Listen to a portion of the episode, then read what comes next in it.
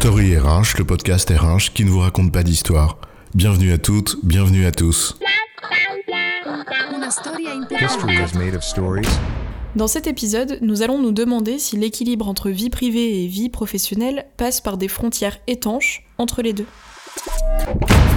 Ah, les murs plutôt que les ponts, la vieille histoire. Et quand on a dessiné un trait qui sépare deux espaces dont on ne souhaite pas qu'ils se mélangent, alors on est scrupuleux à ce que aucun cheveu ne dépasse. Il est 18h, je m'arrête là, désolé, mais maintenant, c'est ma vie privée. Oh chef, t'es gentil, mais quand même, on finit le podcast d'abord, non? Bon, ce dont il s'agit, c'est bien de l'idée d'un équilibre de vie privée et professionnelle. Faut-il répondre à ce besoin d'équilibre par des frontières étanches? Est-ce une bonne idée pour trouver cette harmonie? L'espoir d'un bien-être, l'ambition d'une harmonie de vie, qui passe bien sûr par un équilibre entre les temps de l'activité privée et ceux de l'activité professionnelle. C'est une ambition qui est légitime, mais qui n'est peut-être pas aussi simple qu'un mur entre les deux. Alors l'illusion de la frontière vie privée et professionnelle, c'est quoi l'histoire? L'enjeu est important car en réalité ce dont on parle, c'est de la possibilité d'une harmonie entre ce que l'on fait et ce que l'on est. Or, remplacer l'espoir d'un possible équilibre entre envie de bien-être et contrainte de la réalité par une représentation déformée de cette réalité revient à abandonner l'idée même d'un meilleur possible. Oui, en l'occurrence, parler de frontières nécessaires entre deux mondes, cela revient presque à affirmer l'impossibilité d'une harmonie entre ces deux mondes. En fait, plutôt qu'opposer de façon quasi idéologique, on devrait se poser deux questions simples. 1. Est-il souhaitable d'établir une frontière entre les deux? Et 2. Si oui, est-ce possible de le faire? La première question appelle deux remarques qui montrent à quel point ce thème devrait faire l'objet d'une réflexion sur notre rapport au travail. D'abord, un salarié, c'est un être humain qui ne fait qu'un et un seul. Il ne se découpe pas en deux personnes, l'une au travail et l'autre ailleurs. Il n'a en effet qu'une seule vie, bien que faite d'activités et de temps différents. Et cette première remarque appelle la seconde. De la personne au personnage, il n'y a qu'un pas. Dit autrement, ériger une frontière entre deux univers dans lesquels nos vies ne seraient pas les mêmes, alors qu'en fait on n'a qu'une vie, c'est entretenir inconsciemment l'idée de la nécessité de jouer des rôles incompatibles entre eux. Or, une même personne peut naturellement exercer les rôles de personnages différents à des moments différents de sa vie, sans pour autant être nécessairement incompatible avec ce qu'elle est, sans être obligée au travail d'endosser un costume qui ne lui sied pas, ou pire, un masque vénitien qui affiche un sourire qu'il a déjà perdu. Le jeu d'acteur auquel tu fais référence, c'est ce que Sartre soulignait en parlant du garçon de café, qui devient une caricature de ce garçon de café à force de se prendre pour lui. Cela peut nourrir un sentiment de mascarade, source de dissonance, donc de stress, quand les valeurs de la personne sont battues en brèche par celles qu'exigent les jeux de personnages qu'elle incarne, au travail ou ailleurs.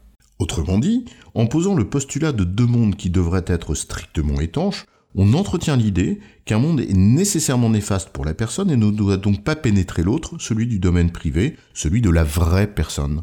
À observer certains discours, cette intrusion est bien souvent présentée comme unilatérale, du travail dans la vie privée. C'est aussi une représentation du travail comme souffrance obligatoire, jamais comme réalisation, ni épanouissement, ni œuvre, par exemple, ou tout simplement faire ensemble, en équipe. Donc à la première question, est-il souhaitable de mettre une frontière entre les deux? La réponse finalement, c'est oui, si le travail est une souffrance trop importante, mais sinon c'est la recherche d'une harmonie entre ce que l'on est et ce que l'on fait au travail qui doit être privilégiée. Bien sûr, le travail est une contrainte, parfois difficile, mais il n'est pas que cela, loin de là. Alors on érige des murs et des frontières qu'en cas d'extrême nécessité, non? On essaye plutôt de rendre le travail le plus fécond possible pour soi-même. Cela renvoie au concept d'engagement, de motivation et d'implication. Et c'est l'occasion d'un clin d'œil amical à Maurice Thévenet et son ouvrage Le plaisir de travailler. Et la seconde question, si on veut le faire, est-ce que c'est possible? En pratique, c'est presque impossible d'établir une frontière étanche. Presque tout s'y oppose en réalité, et pour de multiples raisons.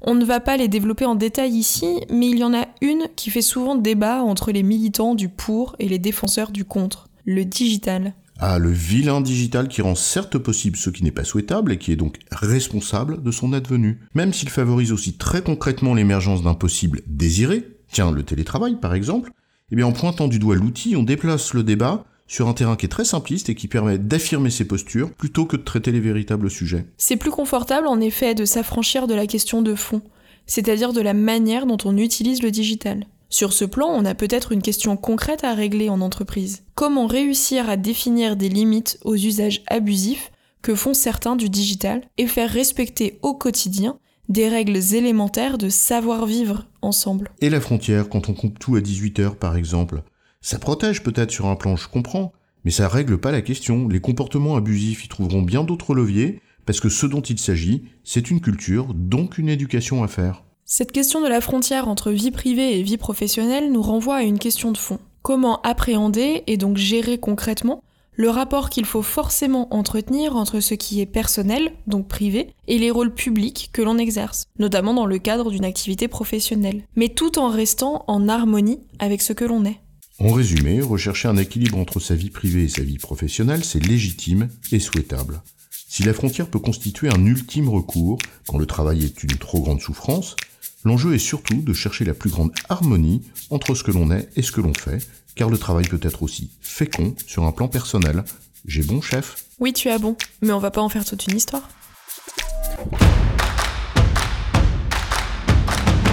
Story RH, le podcast RH qui ne vous raconte pas d'histoire. Retrouvez tous les épisodes sur storyrh.fr.